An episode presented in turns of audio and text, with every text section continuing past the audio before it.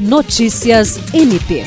O Ministério Público do Estado do Acre, representado pela coordenadora do Centro de Apoio Operacional das Procuradorias e Promotorias Criminais, promotora de Justiça Aretusa de Almeida, participou nesta sexta-feira, 7 de outubro, da segunda edição do programa OAB Vai à Escola, que ocorreu na Escola Estadual de Ensino Médio Glória Pérez. O OAB Vai à Escola é um projeto que tem como objetivo conscientizar alunos das escolas públicas sobre a importância dos direitos humanos e da cidadania, através de palestras e debates realizados por integrantes do sistema de justiça nas salas de aula. De acordo com a promotora Aretusa de Almeida, além de promover o contato dos alunos com o funcionamento do sistema de justiça, a participação do projeto é também um meio de incentivar os estudantes a concluírem seus estudos a partir da apresentação de carreiras jurídicas.